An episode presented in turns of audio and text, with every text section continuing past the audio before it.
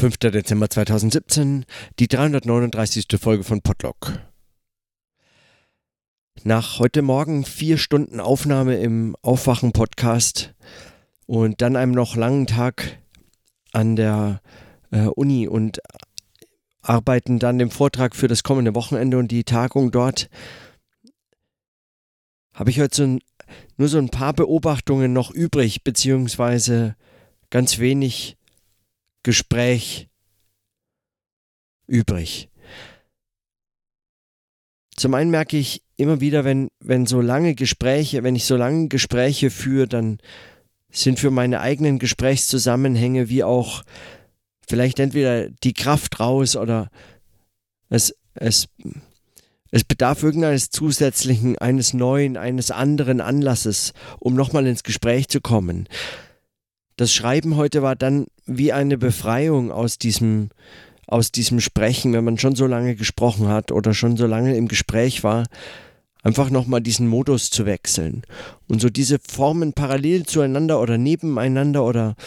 eben das eine in das andere übergehen lassend und dann äh, zur Seite legen und dann wieder eine andere Form des Arbeitens heranzuziehen, das ist mir dann an solchen Tagen besonders eigentlich diese Bereicherung, die es die es sein kann, wenn man, wenn man das nicht als sich eigentlich widersprechende Modi begreift, sondern so als komplementäre Formen des Arbeitens und über Fragen nachdenken. Und ebenfalls, wenn ich wie so oft dann nach den Worten ringe oder mich frage, wo bin ich, wo, was, wie geht es weiter mit der mit der Arbeit, welche Frage stellt sich als nächstes oder wie ist weiter zu schreiben oder so, dann hilft es und äh, in dem Fall kommt mir das Thema entgegen, äh, Blumenberg zu lesen und auch heute wieder so ein paar Texte in Quellenströme, Eisberge nachzuschlagen, die für den Artikel äh, von, äh, von Bedeutung sind. Und dann so ganz konzise, ganz kurze Überlegungen. Und da auch wieder so dieses Experimentelle, dieses, dieses ganz kurze äh, diese ganz kurzen Zugriffe auf einzelne Fragen, einzel an einzelnen kleinen Fundstellen und Texten niedergeschriebene Notizen, praktisch nur äh, Quellenströme Eisberge, dieses Buch ist ja auch entstanden aus einer Materialsammlung, die äh, zu Lebzeiten gar nicht veröffentlicht wurde, sondern letztlich in den, äh, in den Arbeitsmappen äh, von Blumenberg selbst verschwunden sind und äh, so erstmal nicht das Licht äh, der Öffentlichkeit gesehen hätten. Und in diesem Modus äh, befinden sich die Texte nach wie vor. Die sind zwar aufbereitet mit einem Vorwort und so äh, von den Herausgeberinnen ähm, dieses Buches. Äh, ich glaube zunächst auch als äh, eigentlich in Teilen in, vom Literaturarchiv Marbach herausgegeben, schon in einer anderen Arbeitsmappe, aber dann in dieser Buchform nochmal anders zusammengestellt. Und diese Arbeitsnotizen verraten, würde ich dann sagen, sehr viel über die Möglichkeiten, ganz ganz präzise zu einzelnen Fragen und einzelnen Metaphern und den, den Überlegungen überhaupt zu Metaphern äh, zu denken und zu schreiben. Und was mich daran interessiert, ist äh, eben genau diese, diese Arbeitscharakter von Notizen. Wenn, ich meine,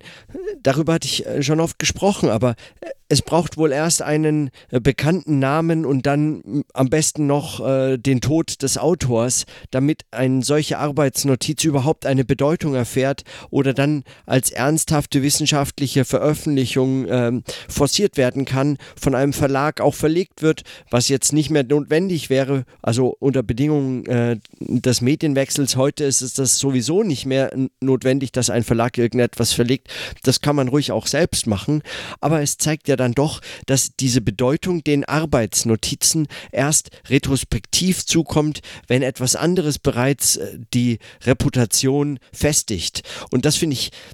in vielerlei Hinsicht albern, wenn man diese Arbeitsnotizen oder Materialsammlungen, diese Mappen zu Quellen, Ströme und Eisberge, zu diesen unterschiedlichen Formen von Metaphern, das äh, so unterschiedlichen, aber dann doch irgendwie ähnlichen, miteinander verwandten, also Wassermetaphern äh, in diesem Fall äh, oder Fließen oder wie auch immer man das äh, fassen möchte, dann, ähm, wenn man diese Materialsammlung sich anschaut, dann sieht man das in diesen kurzen Texten, gerade in diesen Arbeitsnotizen, ohne dass es gleich auf Buchlänge hin äh, aufbereitet werden musste oder dass es allumfänglich alles analysiert, aber dass gerade so kurze Zugriffe, dieses möglicherweise spontan notierte, das dass in dieser Kürze auch eine eine analytische Schärfe liegt, äh, die, die man vielleicht auf eine gewisse Länge eines Textes auch verlieren kann. Und das finde ich interessant, denn für, für die Frage, wie denn solche Arbeitsreflexionen selbst sich zu dem Status eines wissenschaftlichen Textes oder einer des wissenschaftlichen Arbeitens verhalten, äh, mag das immer eingewendet werden äh, äh, gegen, gegen die Arbeitsnotizen als schon fertiges. Einwände gegen solche Notizen und Arbeitsformen selbst schon als Produkte des äh, wissenschaftlichen Arbeitens selbst schon als wissenschaftliche Texte zu begreifen, gehen dann oft in die Richtung auch zu sagen, das eine sei entweder nur Improvisation, nur lose Überlegungen, der Text, der fertige Text aber, der hätte verdichtet sein müssen, er müsste verdichtet werden, noch in eine Form Aufbereitung finden, die es dann einem erlaubt, auch den Vorteil des Textes auszuspielen, nämlich beispielsweise Zeit zu sparen. Also man kann ja sich unmöglich die Zeit nehmen, nehmen, all das anzuhören und all das zu lesen, was man so auf dem Weg hin zu einem fertigen Text, der dann ein präzises Argument formuliert oder eine präzise These präzise ausführt, in präzise Sprache fasst oder so und uns allen dann als Leserinnen und Leser dieses Textes Zeit spart und Mühe spart, weil er eben in verdichteter Form vorlegt, was in der Ausarbeitung selbst Unmenge an Zeit hat verbrauchen müssen oder vielleicht auch sehr viele vorläufige Überlegungen äh, hervorgebracht hervorgebracht hat. In anderen Fällen wird dann gerade das, und zwar in der, in der Zusammenstellung mit dem sogenannten fertigen Text oder gegen ihn, ähm, äh, noch einmal in einer textkritischen äh, Fassung äh, des Gesamtwerkes oder so äh, herausgegeben, wie es zum Beispiel bei, äh, bei Benjamins 20 äh, Thesen, 23 Thesen, also zum Begriff der Geschichte. dann wurde umfangreiche, überarbeitete Fassungen veröffentlicht und nochmal kommentiert und nochmal kommentiert und verglichen und so fort. Also das wären, das wären ähm, solche Fälle, in anderen Fällen dann eben wie bei Blumenberg Arbeitsmappen veröffentlicht und wiederum bei anderen Formen äh, wird gar der ganze Zettelkasten veröffentlicht wie bei Luhmann und dann mit 70.000 Zetteln und Einträgen ja wirklich jede, aber wirklich jede einzelne Notiz aufgenommen, ähm, gespeichert, äh,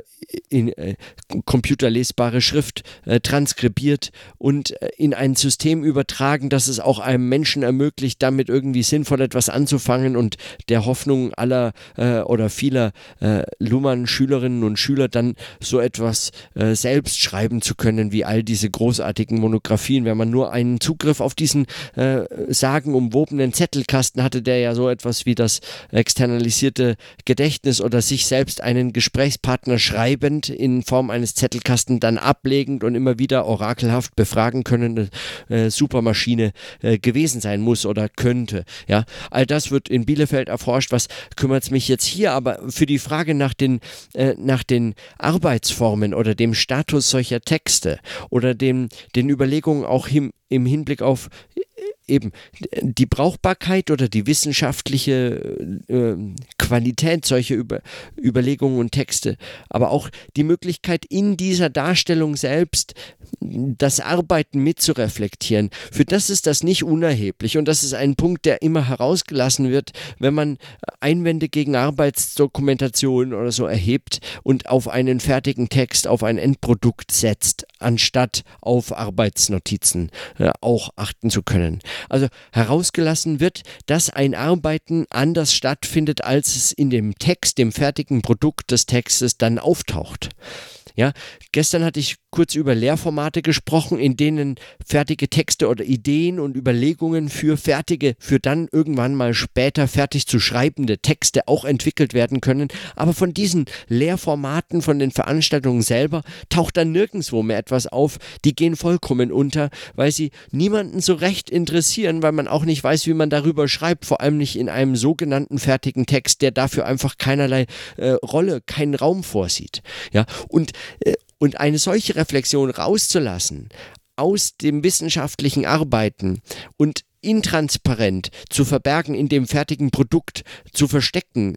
es sozusagen dem kritischen Diskurs auch zu verheimlichen. Das scheint mir unlauter. Man könnte das noch rechtfertigen oder es wäre vermutlich auch, äh, es würde vermutlich so gerechtfertigt werden, äh, indem man sagt, äh, dass das sei sozusagen äh, gar kein äh, erheblicher Einfluss, das wäre äh, trotzdem noch irgendwie dem Autoren, der Autorin zuzurechnen, die Entdeckung, die Entwicklung der Überlegungen oder so, wo das stattfindet, ist mir doch egal. Ja, sitzt der auf dem Klo oder am Schreibtisch oder in der Bibliothek oder ist auf Reisen oder auf Konferenzen, ist mir ja völlig egal. Die Idee alleine zählt, es zählt das Argument und das muss schlüssig vorgetragen werden. Wie man dazu kommt, ist ja völlig egal. Ich meine aber, eine solche Art der Reflexion wissenschaftlichen Arbeitens und auch wissenschaftlichen Schreibens und der Texte selbst, die dabei entstehen, die muss eigentlich davon ausgehen, dass es sich dabei um argumentative Zusammenhänge handelt, die man nach äh, im Optimalfall logifizierbaren Kriterien hin auf ihre argumentative Struktur, auf ihre Überzeugungskraft, auf ihr Argument, ihre Originalität oder sonst was hin befragt. Und das mag für viele Texte der Fall sein und das muss gar nicht heißen, dass diese dann schlecht sind. Aber wenn man sozusagen an, an einem Arbeiten, an diesem, an diesem Arbeitsform selbst interessiert ist und das auch als äh, Anspruch erhebt an wissenschaftliche Texte und an wissenschaftliches Schreiben, dass dieses transparent und offengestellt werden äh, muss damit nachvollziehbar ist, wie man zu seinen Überlegungen kommt, wie das eben von Methoden und Theorien auch gefordert wird. Das zu verschweigen, mit welchen Prämissen man startet oder mit welchen Anfangsüberlegungen man eigentlich beginnt oder so, wo genau mittendrin man eigentlich beginnt, wenn man sowieso schon nur mittendrin beginnen kann oder mit welchen methodischen äh, Instrumenten man sich bestimmten Gegenständen und Fragen nähert oder so. Äh, das, das wird auch erwartet und nicht nur erwartet, sondern das macht wesentlich die Wissenschaftlichkeit eines Wissenschaftlichen wissenschaftlichen Textes aus. Dass darüber hinaus jedoch Wissenschaftlerinnen und Wissenschaftler auch lebende, arbeitende, Geldverdienende und so weiter Menschen sind, die zu ihren Gedanken nicht einfach nur aus Texten kommen, als wären äh, ihre Überlegungszusammenhänge selbst Texte und äh, als würde sich das eigentlich alles schreibend abspielen und letztlich alles lesen lassen. Das wird in einer solchen äh, in einer solchen Darstellung oder von einer solchen Darstellung unterschlagen und äh, letztlich nicht zu einem, äh, zu einem Kontext erklärt, der, der relevant wird für die Frage nach dem, also nach diesen selbstreflexiven äh, Zusammenhängen, die konstituieren können, was wissenschaftliches Arbeiten eigentlich sein kann und woher eine solche wissenschaftliche Wahrheit ihren Anspruch und auch ihre Emphase noch halten kann. Und das scheint mir aber, äh, das scheint mir aber von Bedeutung zu sein und eigentlich mehr zu werden, gerade wenn man das in dem Zusammenhang denkt, wie sich die Universität als Ort und Organisationszusammenhang von Wissenschaft, Denken und so fort äh, verändert, wie sich die Arbeitsformen selbst verändern, wie Medienwechsel dabei eine Rolle spielt, wie auch diese Arbeitsprozesse verändert werden und wie der Anspruch selbst an solches Arbeiten, an solches Denken, Schreiben, Sprechen und so fort sich verändert. Das kann so einfach nicht äh, unterschlagen werden oder heute weniger als äh, weniger denn je. Die Vorstellung, dass man dass man eben nur noch schreibt, dass der Modus des Schreibens letztlich einer ist, der bei allen gleich ist und deswegen irgendwie rausgerechnet werden kann, das ist albern. Und dazu muss man noch nicht mal besonders äh, aufmerksam für äh, auf ästhetische Praxis des Schreibens achten oder, oder etwas dergleichen. Man kann es immer noch ganz klassisch als wissenschaftliches Arbeiten verstehen,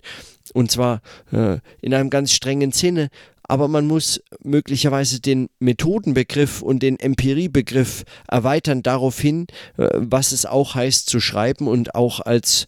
als Schreibender solche Arbeitsnotizen anzufertigen und wie die entstehen und in welchen Zusammenhängen eben gesprochen und geschrieben wird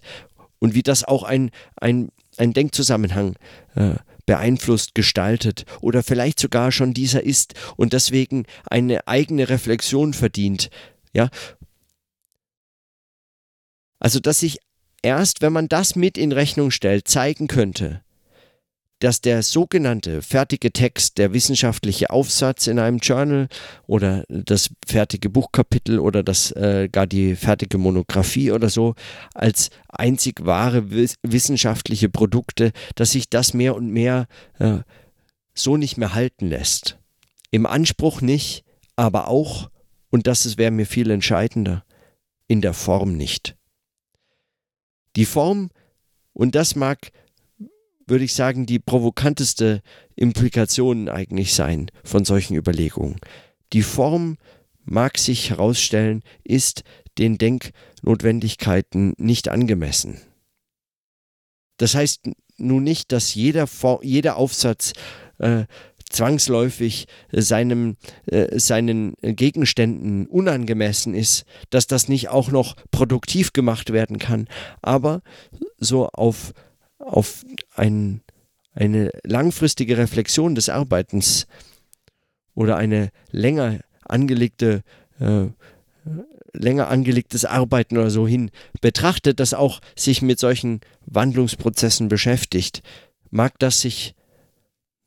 herausstellen, aber erst eben, wenn man das mitzudenken überhaupt nur versucht. Und einen solchen Versuch, das stellt auch dieses Potlock dar. Weshalb ich äh, nach wie vor davon ausgehe, dass es sich bei all dem Unbrauchbaren, äh, das sich hier auch findet oder das mir schon im Sprechen auffällt als wohl weniger anschlussfähig, wohl weniger äh, brauchbar für längere Zeit oder so, dass ich trotzdem davon ausgehe, dass das wissenschaftliche Arbeit ist und sich dabei es sich dabei trotzdem um wissenschaftlichen Text handelt, auch um wissenschaftliches Sprechen. Weil was denn sonst? Weil was denn sonst? Und mit diesen kurzen Überlegungen und weil heute wirklich mir es schwerfällt, noch etwas anderes äh, zu besprechen, belasse ich es einfach für heute und in diesem Sinne dann bis morgen.